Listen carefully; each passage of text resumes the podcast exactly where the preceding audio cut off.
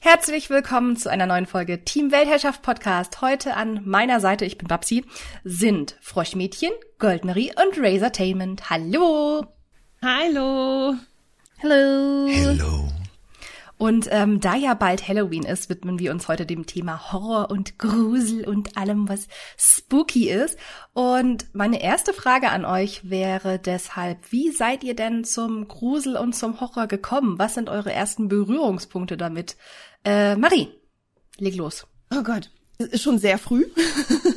ähm, ich habe Horror irgendwie schon immer geliebt, auch schon als Kind. Dann natürlich andere Art von Horror, aber ich habe immer Bücher und äh, Filme und, und Bilder angezogen, die einfach so ein bisschen gruselig waren, sei es der kleine Vampir oder die äh, gruseligen Cover von den drei Fragezeichen, so mit Totenköpfen drauf.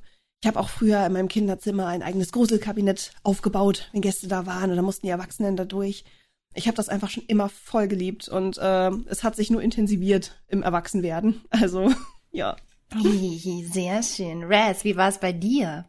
Oh, bei mir hat das Ganze damals angefangen mit äh, YouTube, glaube ich. Das war oh, 2000 oh, irgendwann, keine Ahnung. Ich habe gerne YouTuber geschaut und die haben ähm, die ersten Indie-Horror-Games gespielt, die es damals gab, Amnesia und so.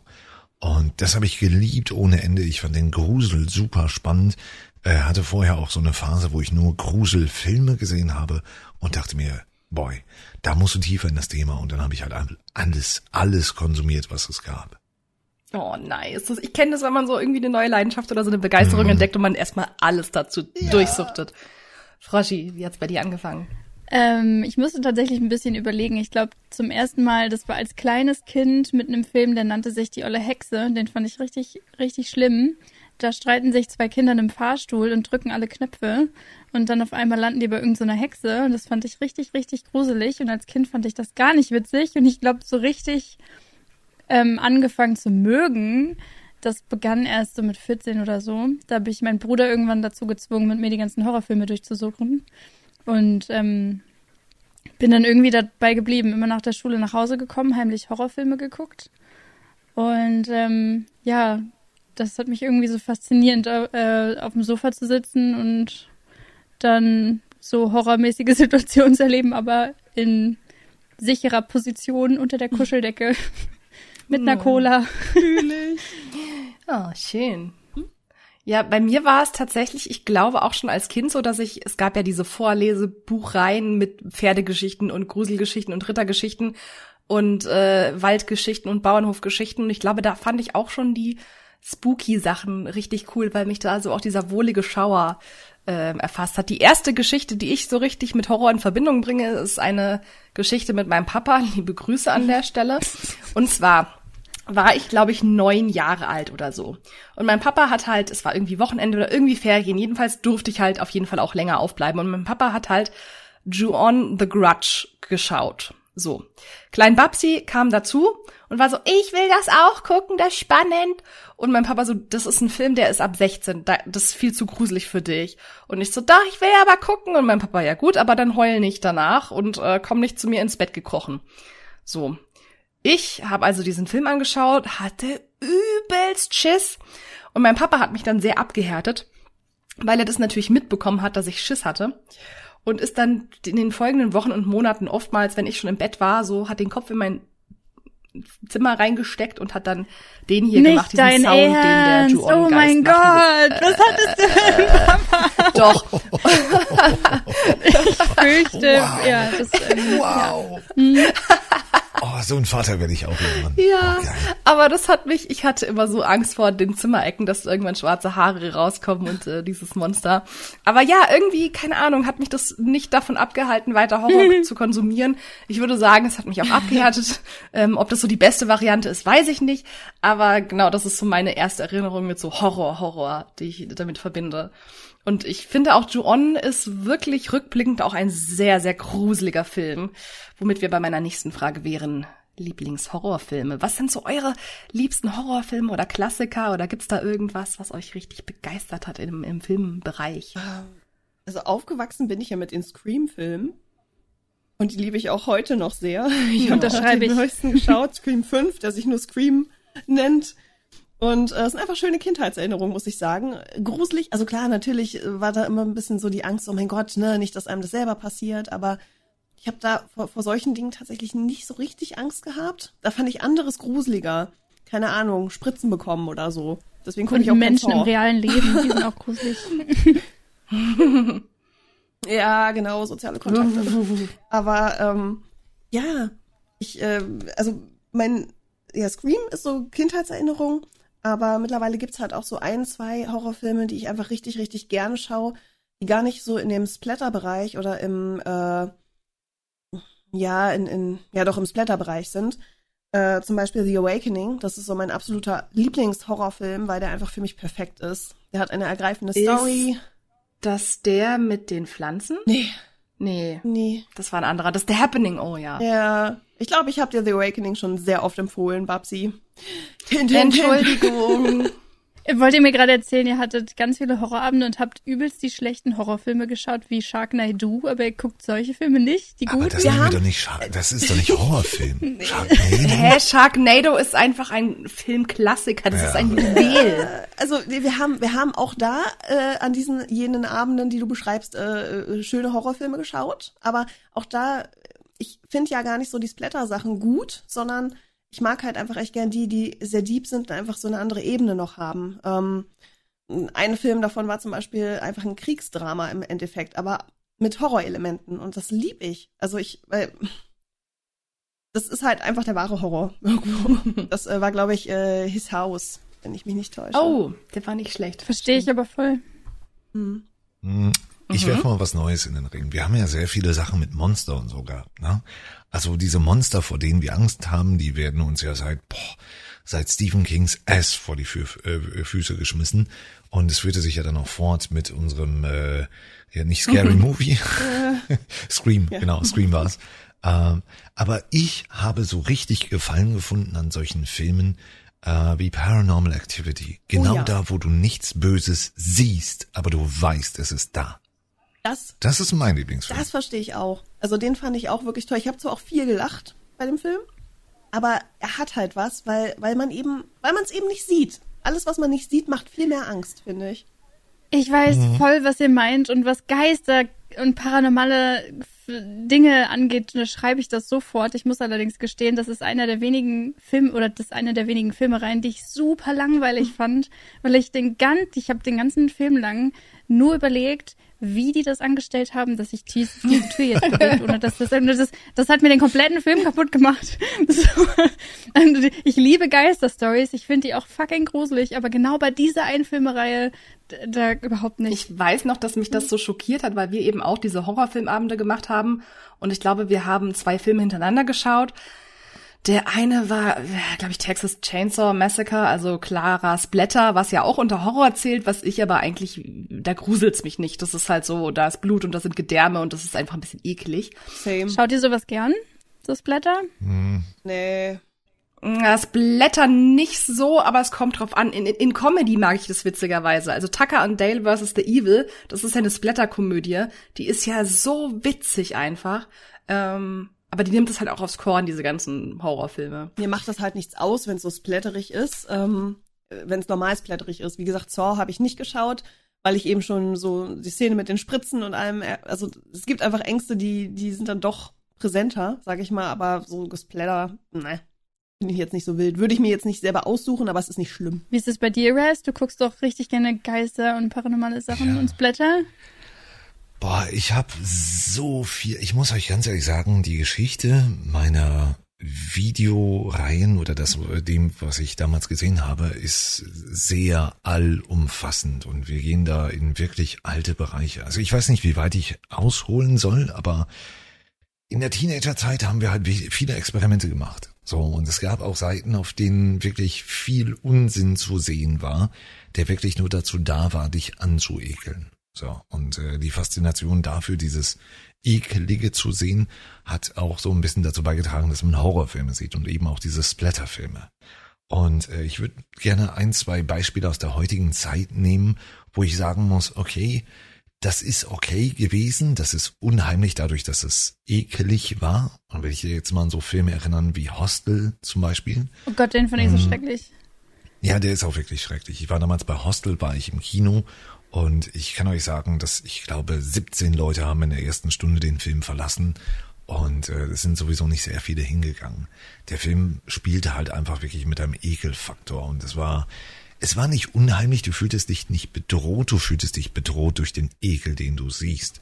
Und äh, jetzt ist vor kurzer Zeit eigentlich noch ein Film rausgekommen.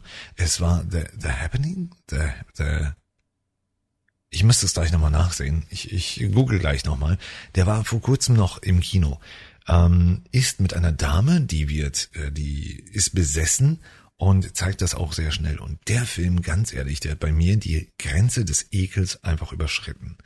Ich habe sehr früh bei dem Film gedacht, okay, man kann mit Grusel und Ekel spielen, aber der Film übertreibt halt um 200 Prozent. Der war halt einfach nicht zu genießen in der Hinsicht. Und ja, ich meine, ich kann verstehen, dass sie versuchen, noch alte Sachen zu übertreiben und noch, noch größer zu machen. Nach Saw musste ja noch irgendwas kommen und Saw war ja erfolgreich, war ja großartig. Aber irgendwie, nee, das war wirklich zu weit. Ey. Da würde ich jederzeit lieber. Mhm. Genau, ähm, ein Film, den ich noch mal reinschmeißen möchte, ähm, Blair Witch Project. So. Oh Gott, ja, über den wollte ich vorhin reden. Genau. So, dann äh, hier you go. Nee, alles gut. Der hatte ja eine FSK 12. Und wir haben den an einem Abend so angeschaut mit so Texas Chainsaw Massacre. Und ich fand halt Blair Witch Project viel gruseliger als Texas Chainsaw Massacre, obwohl halt die Altersfreigabe von Blair Witch Project viel geringer angesetzt ist. Aber genau da sieht man ja auch überhaupt nicht, was auf einen zukommt. Und ich dachte damals halt noch, dass es real ist und es hat mich so gegruselt. so Raz, jetzt. Aber das, das ist halt genau das Ding. Ja. Was man nicht sieht, wird halt als viel weniger schlimm eingeordnet, aber ist es genau andersrum. Also, was du nicht siehst, was, äh, wo du dir selber Sachen zusammenreimst, äh, das ist viel gruseliger, als wenn du einfach dieses Gesplatter siehst. Ja, ich. auf jeden Fall. Ja, Blair Witch Project war für mich damals auch so eine Kombination aus vielen Dingen, die richtig sind. Ich finde, du brauchst, wenn du solche Filme machst oder solche Filme guckst, musst du halt eben genau einen Punkt bei den Leuten treffen die müssen halt die ganze Zeit on edge sein, die müssen die ganze Zeit Angst haben davor, dass jeden Moment etwas Negatives passiert. Und du kannst spielen mit diesen Gefühlen aus Angst, aus, aus, es gibt unterschiedliche Ängste, wie ich finde. Angst, dass du gleich erschreckt wirst, die Angst davor, dass irgendetwas Böses gleich passiert und dieser, dieser, dieses Gespür für Ekel. Das sind alles drei diese mhm. Sachen, die wir in den Filmen immer wieder finden. Und ich finde, Blair Witch Project hat mit all den Sachen sehr gut gearbeitet. Das war auch immer so, so ein kleines Stück Ekel. Es war nämlich für die damaligen Verhältnisse schon abstoßend an manchen Stellen. Voll. Aber auch das war, die haben ja diese Spannung auch aufgebaut mit dem, ja. mit den ganzen sozialen Struggles innerhalb der Gruppe. Also ich fand das so irre, wie man, wie man diesen sozialen Druck selber richtig gespürt hat und diese Anspannung, nicht nur weil da wirklich was Gruseliges passiert ist, sondern weil diese Anspannung zwischen den Freundinnen da im Wald, die war richtig greifbar. Das fand ich voll schwierig. Ja, voll. Und ich mag auch einfach sehr gern den Found-Footage-Stil. Also, dass man ja Medienaufzeichnungen in irgendeiner Form noch später findet, weil es das einfach so real macht. Selbst wenn äh, selbst wenn man weiß, dass es nicht real ist, also selbst wenn es nicht so aufgezogen ist. Ich weiß nicht, kennt ihr noch Science-Zeichen? Das war ja. eigentlich ein super, ja. super trashiger Film, aber ich habe den damals geschaut im Kino und fand es einfach spannend dadurch, dass es eben äh, Nachrichtensendungen dazu gab da drin und das hat es für mich irgendwie auch echter gemacht und seitdem weiß ich auch, also kannte ich unter dem, Namen, unter dem Namen noch nicht, aber Found Footage finde ich halt richtig, richtig spannend, weil es eben damit spielt, es könnte echt sein. Korrigiert mich. Zumindest in der Vorstellung. Ja, korrigiert mich, wenn ich falsch liege. Aber ich glaube, das einzig richtig Gruselige, was man ja auch sieht in The Blair Witch Project, sind doch die Zähne, oder? Das ist doch das. Die Zähne und ja. ich glaube, du siehst mal so ein blutiges Taschentuch, wo so unklar ist, ist da jetzt ein Tierherz ja. oder sowas. Das drin. ist so irre, ja, weil ich habe das Gefühl, dass die Tendenz der heutigen Filme, wo man ja wirklich immer mehr sieht, ähm, eher dahin geht, dass man wirklich das Gruselige sieht was einem vorher so viel Angst gemacht hat, einfach weil man es vorher nicht gesehen hat und das in der Vorstellung so gruselig war. Ich weiß nicht, habt ihr, habt ihr den Film Evil Dead geschaut? Da gibt's ja gerade auch mhm. irgendwie den zweiten Teil dazu. Ja. Ich fand das eigentlich ein gutes Beispiel, weil in The Evil Dead ist der Horror wirklich, den, den, den sieht man. Und da fand ich das so spannend, weil ich mich immer mehr vor den Dingen gegruselt hatte, die ich vorher nicht sehen konnte. Und da haben die super viel mit Maske gearbeitet und allem drum und dran. Fand ich super spannend. So. Oh, jetzt fällt mir der Name wieder ein von dem Film, den man nicht gucken sollte. Das Evil Dead Rising. Oh, das gehört oh, zur Evil Dead ja. Reihe und der ist fürchterlich schlecht. Oh nein, den wollte ich gerade mit Mary gucken. Da sagst du ja was. Also ich, ich, Entschuldigung, ich will nicht spoilern für die Leute, die ihn nicht gesehen haben, aber es ist halt, ähm, ist nichts vor dem Film. Ich bin eigentlich relativ abgehärtet, habe aber so, ein, so, eine, so eine empfindliche Stelle bei allem, was wirklich übertriebenen Ekel angeht. Aber der, der Nerv wurde halt einfach 200 Mal zu viel gekitzelt. kennst du denn, ehrlich. kennst du Evil Dead, den ersten Film davon? Ich kenne die gesamte Reihe in- und auswendig. Ist es schlimmer? hier als VHS. ähm, ich finde, das spielt ein bisschen ähm, mit, mit, mit Blut und mit Horror. Ne? Mhm. Aber ähm, du wirst merken, wenn du den anderen Film siehst, dass der sehr aus der Reihe schlägt. Wirklich. Okay. Ha, Mist. Aber das finde ich halt generell irgendwie schade. Also da, das habe ich ja vorhin gedacht. Ähm, es gibt ja ältere Horrorfilme, äh, zum Beispiel Halloween, also der erste Halloween oder die ersten paar. Ähm, die werden ja heute als langweilig betrachtet, ähm, weil da nichts passiert, weil halt irgendwie immer alles nochmal übertroffen werden muss und es muss noch mehr zu sehen sein und so. Und ich finde das halt so schade, die Entwicklung, weil äh, einerseits finde ich das halt, wie gesagt, nicht, nicht gruselig, kein Stück, wenn man alles sieht. Das ist höchstens eklig. Und auf der anderen Seite werden solche Filme nicht mehr produziert, die eben ja damit spielen, dass man eben nichts weiß und nichts sieht. Und ähm, die, die dann so sind, werden halt als schlecht bewertet. Also The Awakening zum Beispiel ist auf Amazon jetzt relativ mh, durchschnittlich bewertet, weil die Leute den Film auch teilweise nicht verstehen und halt finden, dass da nichts passiert, weil da passiert auch splattermäßig nichts. Ähm, und ja, ich finde ich finde die Entwicklung so ein bisschen schade. Das macht halt schwieriger für gute Horrorfilme. Und ich glaube, gute Horrorfilme werden auch einfach verkannt, sehr, sehr oft. Weil entweder hast du die Horrorfans, die Splatter mögen, oder du hast äh, die Horrorfans, die halt so ein bisschen äh, Psycho-Horror oder ähnliches, wo, wo man es auch immer einsortieren will, mögen. Ähm, aber das, ja, ich finde es einfach super schade, dass gerade das Splatter-Bereich mehr bedient wird und auch mehr forciert wird. Naja, es war früher immer so ein trashiger Bereich, ne? Die hatten halt nie viel Geld. Und äh, ich finde, die haben aber dafür trotzdem echt heftige Sachen abgeliefert.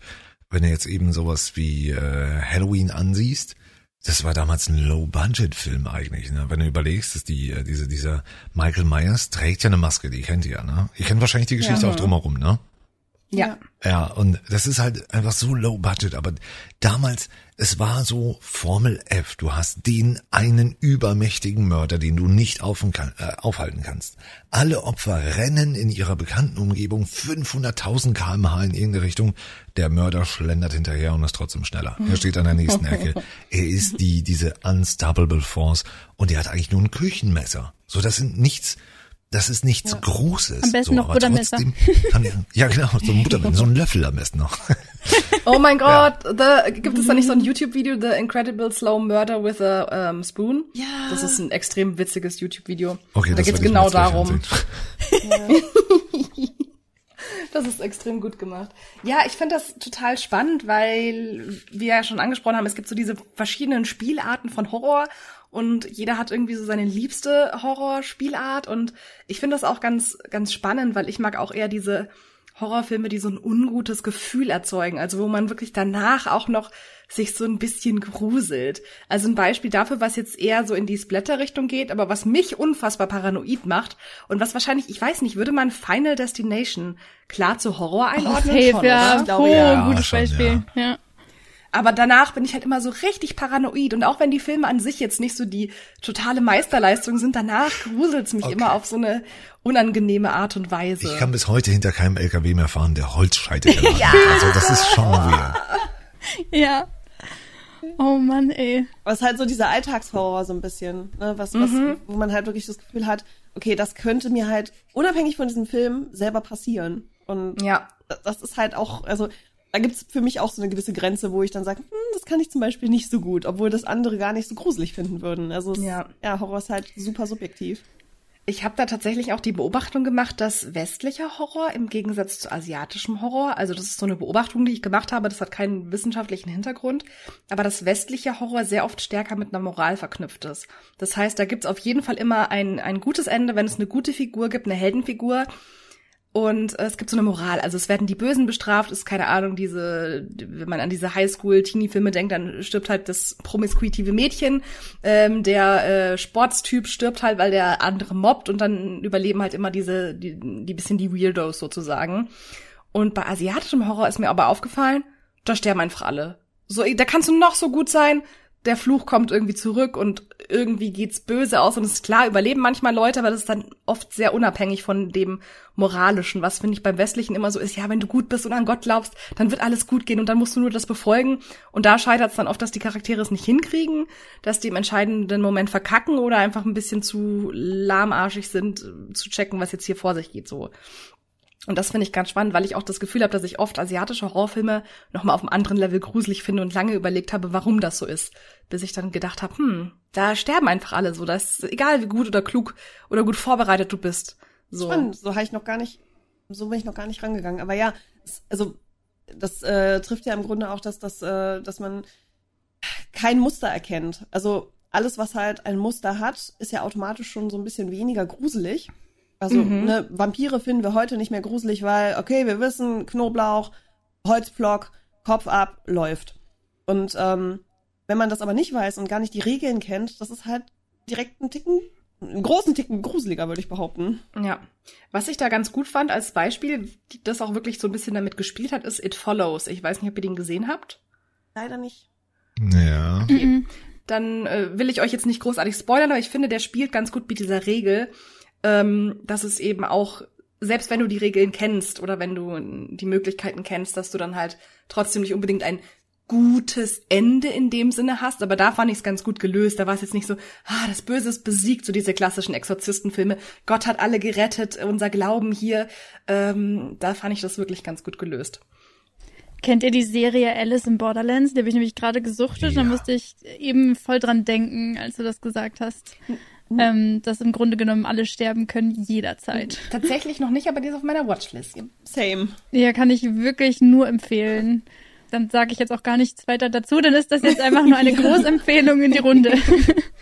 Ja, sehr schön. Aber wo du gerade Alice sagst, da äh, habe ich gedacht, du willst zuerst auf was anderes hinaus. Und zwar würde ich ganz gerne den Bogen langsam auf äh, Videospiele schlagen. Weil wir auch alle sehr, sehr gerne Horrorgames zocken. Und da fällt mir Alice Madness Returns ein. Das habe ich damals als Let's Play gesehen und das war so ein schönes Jump-and-Run Horrorspiel und hat halt dieses diesen Alice im Wunderland Mythos so ein bisschen ins Dunkle verzerrt. Das weiß ich noch, dass das so eines der ersten Let's Plays war, die ich auf YouTube geschaut habe. Neben Amnesia. Äh, das war auch damals wirklich, fand ich auch faszinierend. Amnesia fand ich auch richtig gut auch mega gut. Echt, ich habe das null verstanden. Hm. Ich habe das wirklich, ich habe das durchgezogen bis zum Schluss und ich fand es spielerisch auch wirklich voll gut, aber ich habe nichts gecheckt und als ich es beendet habe, und das war ja auch auf Twitch, und ich habe so in die Runde gefragt, und wer erklärt mir das jetzt? ich habe es wirklich nicht verstanden. Warte mal, redest du jetzt von Alice oder von Amnesia? Von Amnesia. Achso. Ja, kann mir das jemand erklären hier? Oder habt ihr es auch alle nicht verstanden und jetzt kommt raus? Gar, ich ich finde es groß, ich find's großartig, aber ich habe es tatsächlich selber nie durchgespielt. Weil es äh, ja so ein recht etwas längerwieriges Spiel ist und äh, ich nicht so ein gutes Durchhaltevermögen hatte immer. Ich habe vergessen, worum es geht, ehrlich gesagt. Ich weiß nur noch, dass es mich gegruselt hat. Ich lieb's ein bisschen. Aber ich mag die Stimmung ja, sehr oh, und, also das, und das Soundtrack. Da kann ich ja jetzt einspringen, weil ich habe ja voll die Ahnung von dem Spiel und von dem Genre und das war mein erstes Let's Play. Hau raus, ich bin gespannt. Ja, Oho. falsch gedacht. Ich habe bloß immer die Custom Maps gespielt. Ich habe das richtige Spiel nie gespielt. Oh. ah, geil, jetzt habe ich euch alle schön geoutcallt. Ich lieb's. Ja, Froschi, dann, dann erklär uns. Nee, ich sag euch, ich hab's nicht wow, verstanden okay. bis heute. Ja, aber äh, war das denn, das, du hast gesagt, das hast du on Stream gespielt. Mhm. War das dann dein erstes Horrorspiel oder ähm, hast du davor ähm, schon mein was gezockt? Weil es gibt ja auch den, auf der Gamecube, auf der Playstation ganz, ganz viele große. Das ist eine gute Frage. Ich glaube, das erste richtige Horrorspiel, an, boah, zumindest was ich unter diesem Genre verbuchen würde, so richtig, wäre Layers of Fear. Ähm, was ich auch geliebt habe und was für, von meiner Seite aus auch eine große Empfehlung ist an Leute, die vielleicht auch gerade erst sich an das Thema rantasten wollen. Einfach weil es eine großartige Story hat. Und oh, ich weiß jetzt gerade gar nicht, wie viel ich spoilern darf, will, wahrscheinlich nicht so viel.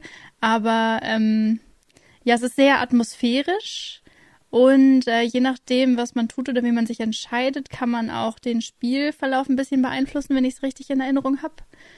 Ähm, und ja, ist auch ein bisschen künstlerisch angehaucht. Ja, ich glaube, mehr sage ich dazu gar nicht. Kennt ihr das? Ich kenn's ja. Ja. Ich habe es auch vor kurzem durchgespielt und äh, ist einfach großartig. Ist genau die Art Horror, die ich liebe. ja, und ähm, aber mein absoluter Liebling unter den Horrorspielen ist und bleibt, glaube ich, auf ewig Resident Evil Village. ich bin großer Fan der Resident Evil-Reihe. Und äh, Resident Evil Village hat mich richtig abgeholt. Das habe ich auch nur gefühlt 6000 Mal durchgespielt. und ähm, ja, ich glaube auch das Thema Zombies an sich und ähm, das Paranormale, gute Geschichten mit einem geilen Character-Building und ähm, ja, die Nähe zu den Charakteren. Also das heißt, wenn ich irgendwie wirklich eine Bindung zu, zu den erfundenen Charakteren im Spiel ähm, empfinden kann, plus ein bisschen Action, plus Horror, das macht für mich so ein ideales Spiel aus. Ja. Mhm. Aber warte mal, das war jetzt dein erstes Spiel damals, Resident Evil? Nee, mein erstes, also was ich unter dem Horrorgenre verbuchen würde, wäre Layers of Fear gewesen, genau. Aber ah, mein ja, Liebling okay. wäre Resident Evil. Ah, okay, sorry. Und wie ist bei dir? Was war dein erstes? Ja, das, das hätte ich nämlich eben total witzig gefunden. Das war nämlich mein erstes. Resident Evil 1 war mein erstes. Cool. Mein Onkel hatte sich damals ein Playstation geholt, ne, und da durfte man nicht ins Zimmer. Der hat sich nämlich irgendwie ein Panzerspiel, Shellshock geholt und eben Resident Evil. Und äh, ich durfte nur im Nebenzimmer sein und habe dann immer so um die Ecke gelurkt, um zu gucken, was er da macht. Und äh, ich habe halt viel verpasst. Ich habe halt immer nur viel gehört. Es war Englisch. Damals konnte ich halt einfach kein Englisch. Und das ist so, okay, wenn er irgendwann mal weg ist, ne, dann spielst du heimlich. So, und Resident Evil hatte das Problem, dass du irgendwie, keine Ahnung, du hattest nur einen Speicherstand, den habe ich dann gelöscht von ihm, damit ich neu anfangen kann. Oh Wunder, oh Wunder, es ist aufgefallen und er war nicht sehr erfreut. Aber ich kann mich halt bis heute daran erinnern, dass der Moment, in dem sich der Zombie auf dem Boden das erste Mal zu dir umdreht. Und ich meine, das ist ja nichts anderes außer 85 Pixel oder so war das damals. Ich bin aus dem Zimmer rausgerannt, ich hatte keine Lust mehr. Ich wollte nicht mehr. ich glaube, da hat so der, der Spaß an Horror begonnen für mich. Ja, cool. Bei mir ist es das andere große Franchise. Das erste Horrorspiel, was ich bewusst gespielt habe, war Silent Hill 3. Und es gibt ja immer diese Silent Hill und diese Resident Evil Lager, weil die, glaube ich, sehr miteinander rivalisiert haben in der Zeit ihres Erscheinens. Und äh, Silent Hill ist ja so ein bisschen ruhiger als Resident Evil. Also es sind ja beides Horror-Survival-Games. Aber ich weiß auch noch, wie mich diese Atmosphäre da gepackt hat. Und immer, wenn die Sirenen losgehen und du wusstest, okay, jetzt zieht's dich in diese andere Welt hinein. Und oh, das hat mich so, das habe ich auch richtig oft durchgespielt. Und das war so spannend, auch von der Story her und vom Design der Monster. Und wenn du dir das heute anschaust, sieht es auch aus wie Brei, aber das, das hat's halt damals nicht so gebraucht. Da hat die Atmosphäre gereicht, die Musik, ähm, die, die, die Stimmung. Soundtrack ist, finde ich, eh so ein ganz wichtiges Thema bei Horror. Also das macht extrem viel aus. Ja, einmal den Ton ausgemacht und ist nicht mehr gruselig gefühlt. Ja. Oder ein Kumpel von äh, uns, der hat äh, bei seinem Fernseher die Einstellungsmöglichkeit, dass alles, äh, dass der ganze Sound, ich glaube normalisiert heißt das, ist, dass alles gleich laut ist, weil Horrorfilme spielen ja auch sehr damit, dass die Schockermomente sehr laut sind. Und wenn das nicht mehr der Fall ist, ist es auch relativ. mein Bruder hat mir damals immer die Fernbedienung weggenommen, weil ich die prinzipiel immer in der Hand hatte, während wir geschaut haben. Und immer wenn ich mich erschreckt habe oder wenn genau solche Momente kamen, habe ich entweder umgeschaltet oder den Ton ausgemacht. also richtig aus Reflexen. Irgendwann hat er mir die Fernbedienung weggenommen, weil er das richtig ätzend mm. fand. Logischerweise. Verstehe ich ja. Marie, was war denn ja. oder was ist dein Horrorgame gewesen zum Start? Ich muss überlegen.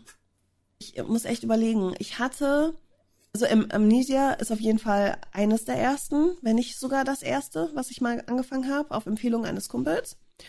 Ähm, ich hatte mir damals aber auch äh, Secondhand ein Spiel gekauft, dessen Titel ich nicht mehr weiß. Es war so ein bisschen vom Feeling her auch wie Layers of Fear. Man war in einem Haus, ähm, und da war immer unheimliches Hämmern und man hatte halt auch so ganz klassisch so ein Afrika-Zimmer ne, mit so diesen, diesen äh, Masken und so weiter. Und ähm, ich habe es auch nie durchgespielt. Ich, ich ziehe Spiele leider echt oft nicht durch, muss ich gestehen.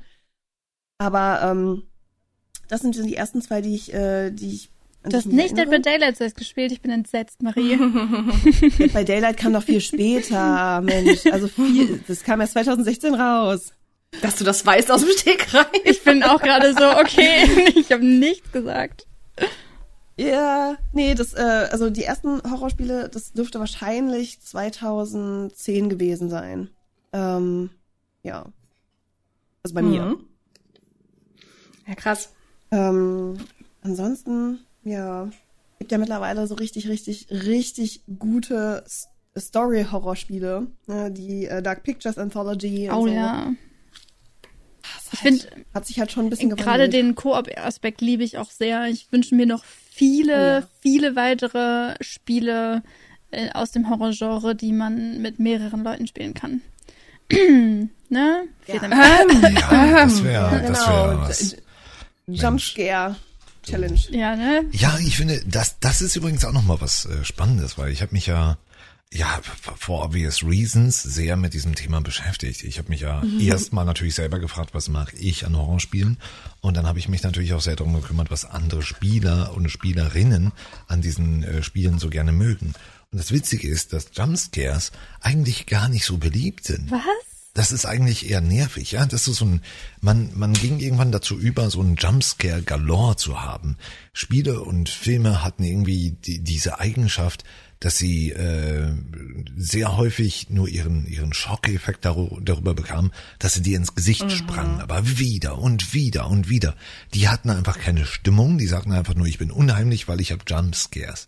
Und ich finde, die Kunst bei Videospielen ist es nicht, äh, dass sie dich erschrecken, sondern dass sie dir Angst machen, durchgehend. Und ich finde, es ist halt einfach so, ja, so sehr einfach gehalten zu sagen, so du fürchtest jetzt die ganze Zeit, dass irgendetwas dir ins Gesicht springt. Das ist halt die einfachste Form der Angst dahinter.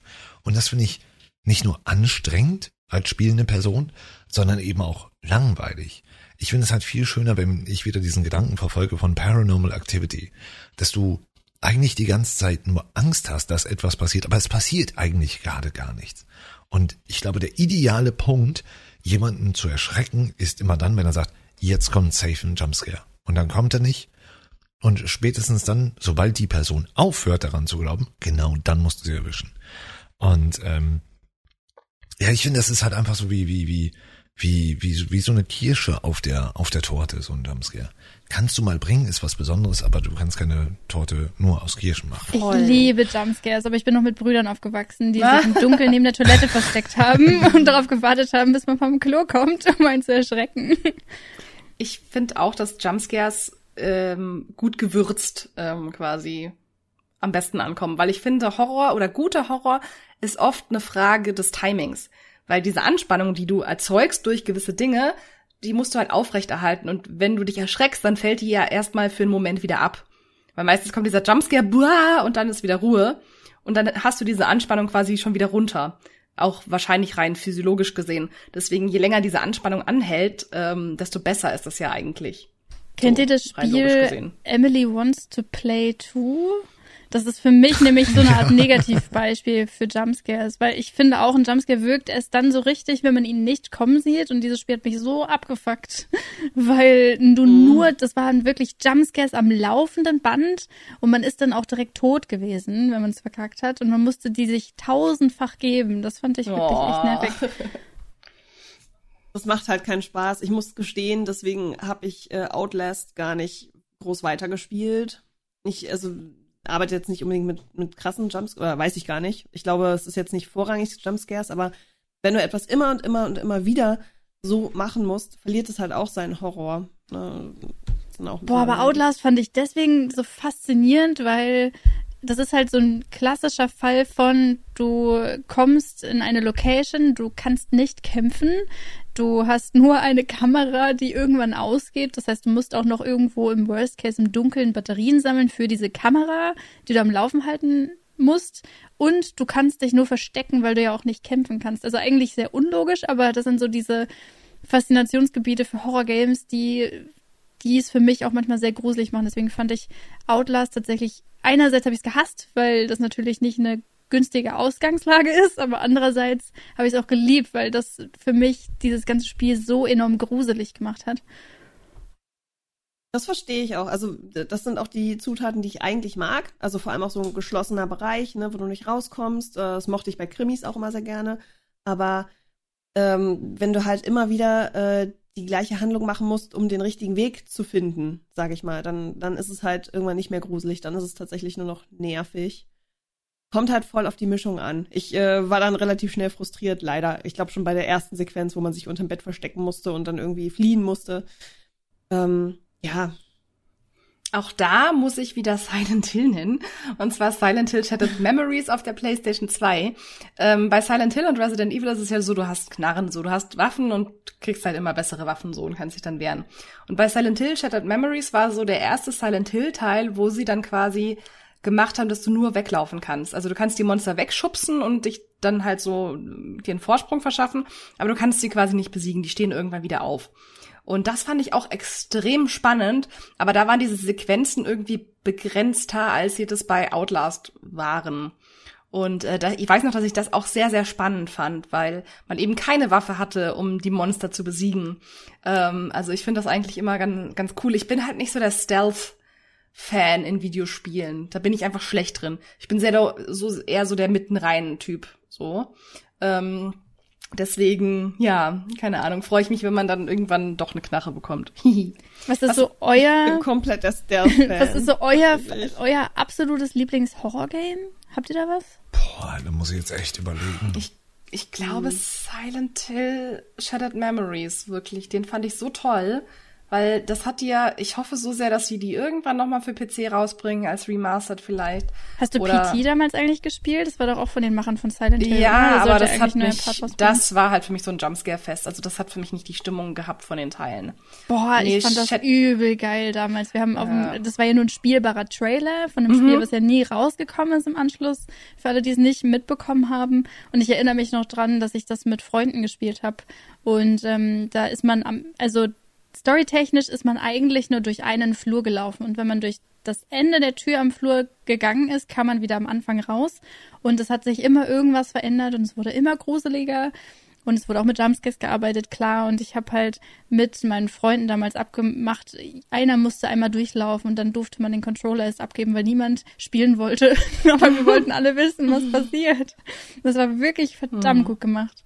Ja, Shattered Memories war halt wirklich, das Spiel hat sich auch je nachdem verändert, was du für Entscheidungen getroffen hast und was du angeschaut hast. Also das hat wirklich sehr viel getrackt. Also was du im, du kannst im Spiel verschiedene Dinge anschauen, du, da sind überall Nummern hingekritzelt, die du mit deinem Ingame-Telefon anrufen kannst. Und je nachdem, welche Entscheidung du getroffen hast, haben sich die Monster verändert, da haben sich die Parcours verändert und das Ende hat sich auch verändert. Und dann hast du so ein kleines Psychoprofil bekommen. Und das war so cool, weil das halt also äh, wirklich so, wo du denkst, wo du hinschaust. Wo, wenn du zum Beispiel super lange so Schaufensterpuppen die Brüste anschaust, dann hast du auch so richtig sexualisierte Monster bekommen und so. Und das war halt total also, das, Ich will das Remake jetzt haben. Das war halt richtig faszinierend. Ja, das ist halt so, ich finde es halt so schade, dass die Spiele auch nicht geportet sind auf ähm, Steam oder so.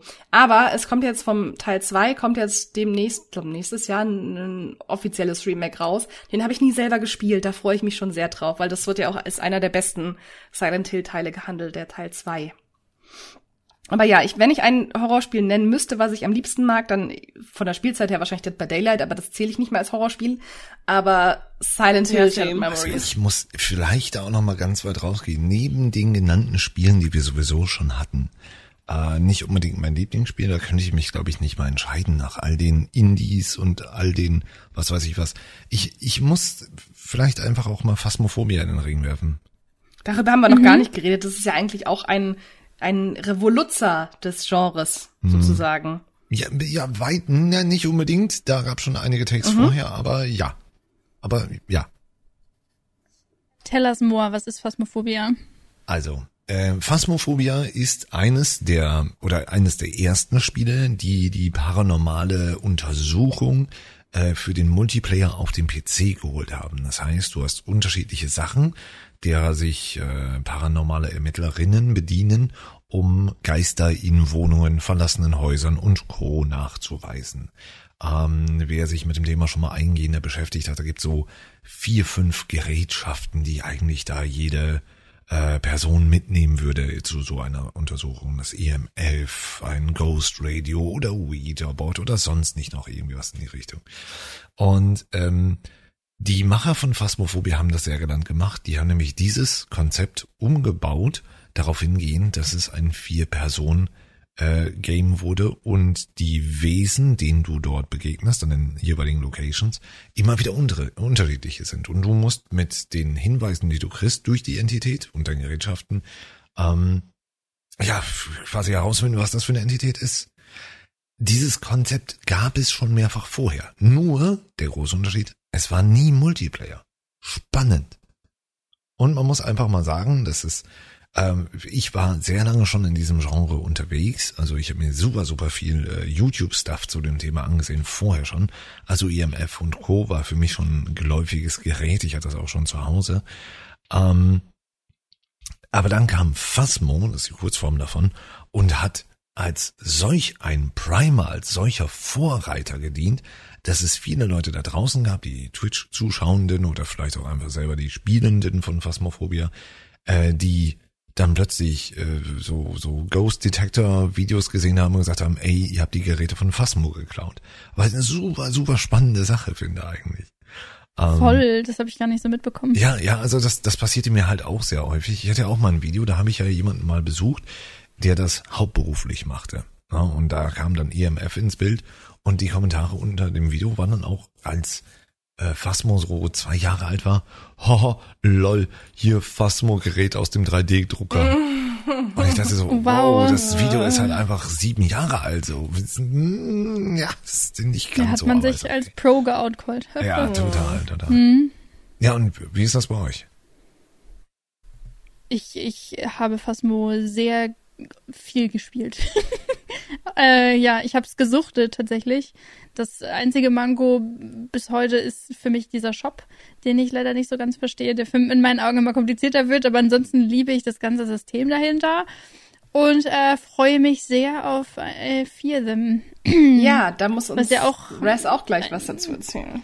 Hust, genau. Hust, ja. Habe gehört, da kommt bald so ein Horrorspiel raus, auch Koop und äh, mhm. Was, was genau diese, dieses Spielprinzip auch umsetzt. Ja, mein wundervoll. Ja, mein Problem mit Phasmo ist, dass ich es ähm, relativ schnell bisschen repetitiv fand.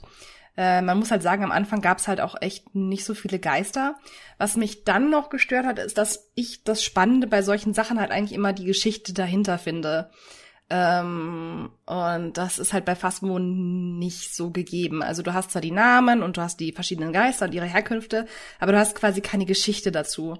Und deswegen. Ich stelle mir gerade Babsi im Geisterhaus vor, wie sie versucht mit dem Geist zu reden. Warum bist du gestorben? Ja, aber Warum willst du uns genau, sowas, sowas interessiert mich halt. Und das, äh, das finde ich halt ein bisschen schade, weil ich dann das Gefühl hatte, okay, ähm, ich kann, äh, irgendwann hat man einfach diese verschiedenen Geistertypen raus, man hat alle Jumpscares, äh, man kennt die alle und dann war ich dann doch schnell gelangweilt äh, von dem Gameplay. Außerdem, was mich bis heute an Phasmophobia stört, ist, wie langsam man läuft. Das ist wirklich einfach nur belastend. Selbst wenn der Drecksgeist hinter dir her ist, dann läufst du einfach so im Tempo, keine Ahnung, wie so eine Oma mit ihrem Einkaufswagen zur Kasse, die noch nicht genau weiß, ob sie wirklich alles hat. Und ich denke mir so, lauf doch einfach schneller.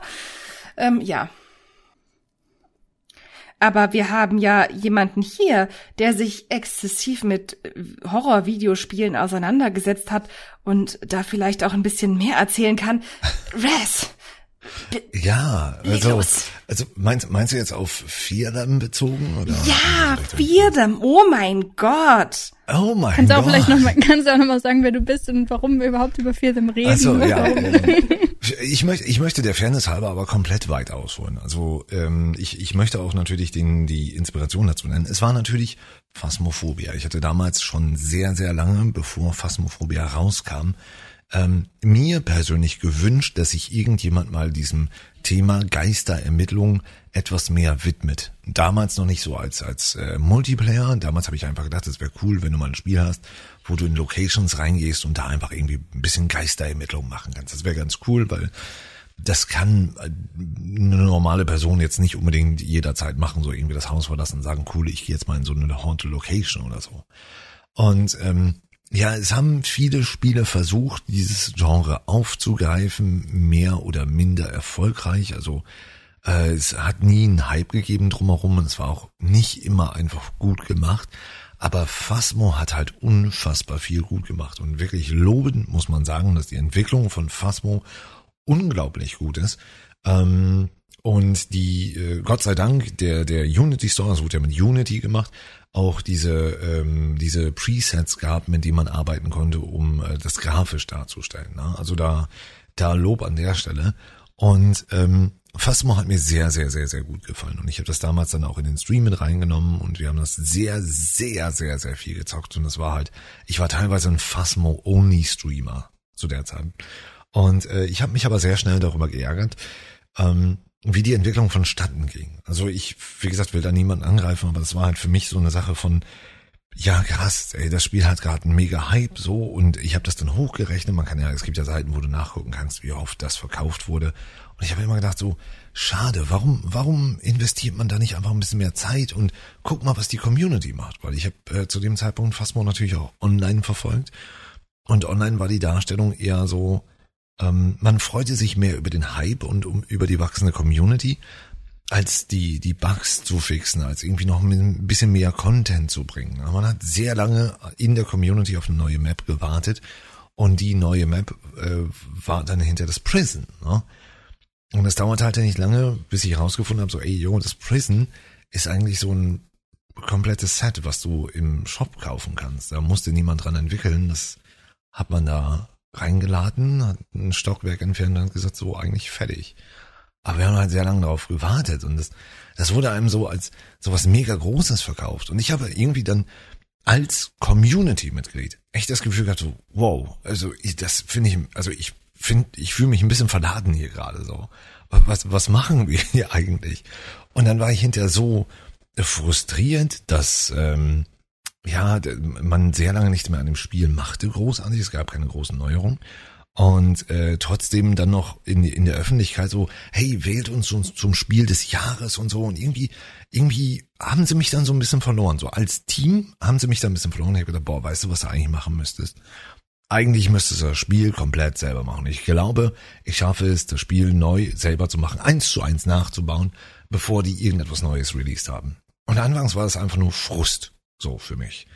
Aber dann bin ich auf Leute getroffen, die gesagt haben, so, okay, meinst du kannst das besser? Also bessere Ideen? Ja, lass uns das dann richtig machen. So, und aus, man könnte es nachbauen, ja, könnte man, weil die ja viel mit Prefabs gearbeitet haben, äh, ist nach zweieinhalb Jahren das Nachbauen nicht ganz geworden. Wir haben einfach einen anderen Take genommen darauf. Also das, das Thema ist nach wie vor paranormale Ermittlung im Multiplayer. Aber wie ich fand, war Phasmo immer eher dieser arcadige Automat. Das heißt, du, du startest das Spiel, du springst einfach in irgendeine Map, die ist dir geläufig, du kennst das. Dein Auftrag ist, geh hin und guck, ob ein Geist da ist, aber du weißt eine Million prozentig, da ist ein Geist und du drehst dich bei Spielstart zur Seite und da steht an der Wand sogar schon wieder, der Geist heißt und so. Das war alles irgendwie so für mich schwer nachzuvollziehen. Und ich habe immer gedacht, boah, eigentlich müsste es doch auch mal anders gehen. Eigentlich müsste man einen anderen Take auf das Ganze machen. Eigentlich dürfte es nicht ein, ich gehe da rein und tänzel um einen unsichtbaren Bösewicht drumherum, der mich jederzeit töten kann, wenn ich nicht vorsichtig bin. Eigentlich muss es wirklich paranormale Ermittlung sein mit mehreren Leuten. Und das möchte ich machen.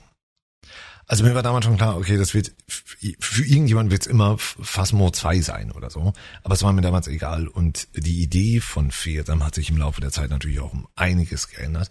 Wir haben sehr viele andere Entscheidungen getroffen im Laufe der Zeit und äh, werden aber trotzdem bei dem äh, Bereich Multiplayer paranormale Ermittlungen landen, ohne viel zu spoilern, aber das wird sich weit und drastisch von der Grundidee von Phasmo unterscheiden.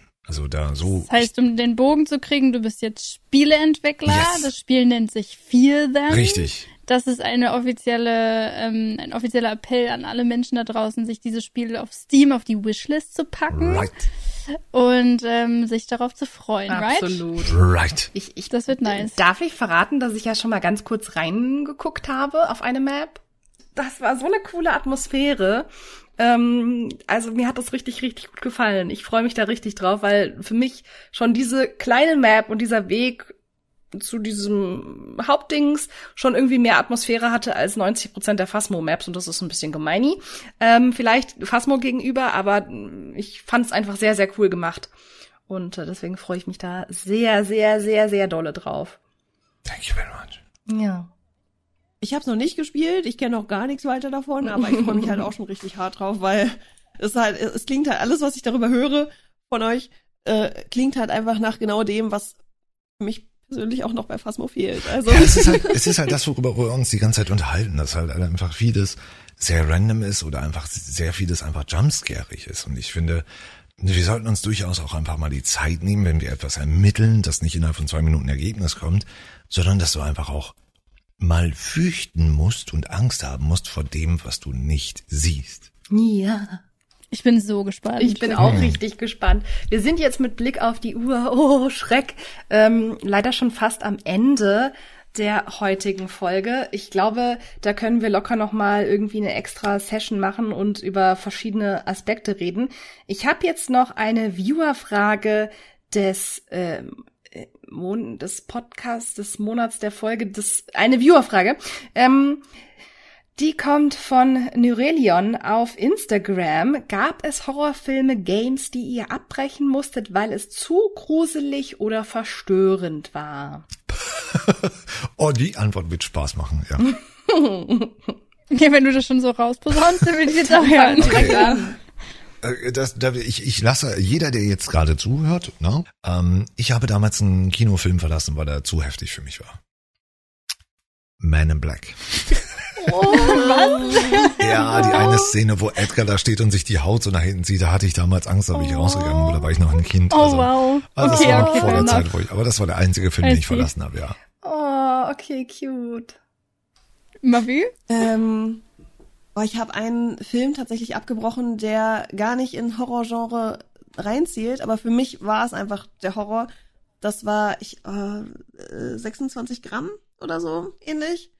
Ähm, spielte halt mit der Theorie, äh, dass die Seele ich, 26 oder 23 Gramm, wie auch immer, wiegt ähm, und halt den Körper verlässt, wenn derjenige stirbt. Und es war einfach ein Drama. Und da habe ich tatsächlich zehn Minuten vor Ende gesagt, ich kann das nicht mehr schauen. Das hat mich so fertig gemacht, weil einfach nichts Gutes passiert ist. Und das ist die Art von Horror, die ich nicht gut finde. Zehn Minuten vor Ende, das finde ich ja krass. Mhm. Das hätte mich ultra Nee, getriggert. ich war, ich war fix und alle. Ich habe fast den ganzen Film über geheult, weil es wirklich, wirklich einfach schlimm war. Oh, Der hat Oh, mich einfach shit. fertig gemacht. Ich, und ich habe mich nach Jahren, habe ich mir nach Na- Jahren jetzt mal eine Zusammenfassung durchgelesen, äh, weil ich auch gedacht habe, naja, vielleicht war das einfach eine Phase oder so. Und nee, ganz ehrlich, da ist nichts Gutes passiert in diesem Film. Also kann ich, kann ich keinem empfehlen. Fand ich furchtbar. Ähm, ich habe tatsächlich, ich habe lange überlegt bei der Frage. Ähm, ich glaube, ich habe nichts abgebrochen, weil es zu gruselig war. Ich glaube, wenn dann eher, weil es zu schlecht war. Also ich erinnere mich, Marie und ich hatten ähm, Shark Priest. War, Marie, warst du das? Das warst schon du, oder? ähm, Shark Exorcist. Shark Exorcist, genau. Den hatten wir angefangen, der war halt einfach grottenschlecht. Den haben wir abgebrochen, weil er wirklich so schlecht war, dass es schon wieder gruselig war. Und ich habe ein äh, Videogame abgebrochen, was auch viel zu frustrierend und viel zu schwer war. Das war ah, nicht Alone in the Dark. Es war so ein japanisches ähm, japanisches Spiel, Yomawari, glaube ich. Das war so bockschwer. Das war so niedliche Pixelgrafik, aber gefühlt Souls-like einfach, weil du instant tot warst und es waren überall Monster und du musstest dich verstecken und hast über nichts gecheckt und keine Erklärung bekommen. Also so äh, zu gruselig oder zu eklig, glaube ich nicht. Ich habe es dann immer einfach durchgezogen. Das fühle ich aber ein bisschen. Also ich glaube, ausgemacht habe ich tatsächlich auch keinen.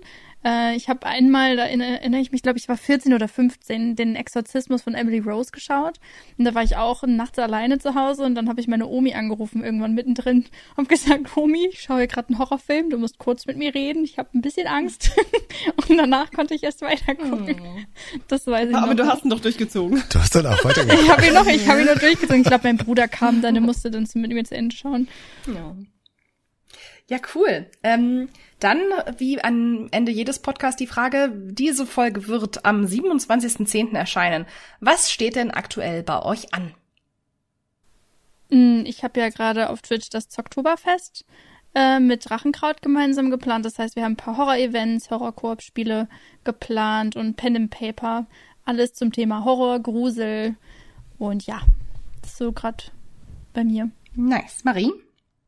Ich habe jetzt am Wochenende, am äh, Samstag, äh, meinen ersten Rollenspielstream. Ähm, also auf meinem Kanal, den ersten. Äh, unter anderem mit, mit der wundervollen Babsi und aber auch Wiener, Bianca und Findelfuchs und geleitet natürlich vom großartigen Franigo. Woo. Äh, darauf freue ich mich schon sehr, sehr doll drauf. Ja, da könnt ihr dann, wenn diese Podcast-Folge erscheint, das VOD schauen.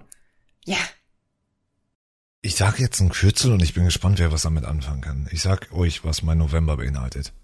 Nano Vrimo. No Ja. way! Ja, mehr kann ich dazu nicht sagen. oh, okay. Ja, ja. spannend, spannend.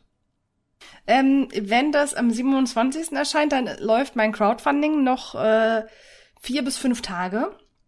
Ähm, die gute Marie wird das Hörbuch sprechen, wenn wir die 8000 Euro knacken, was sehr, sehr geil wäre.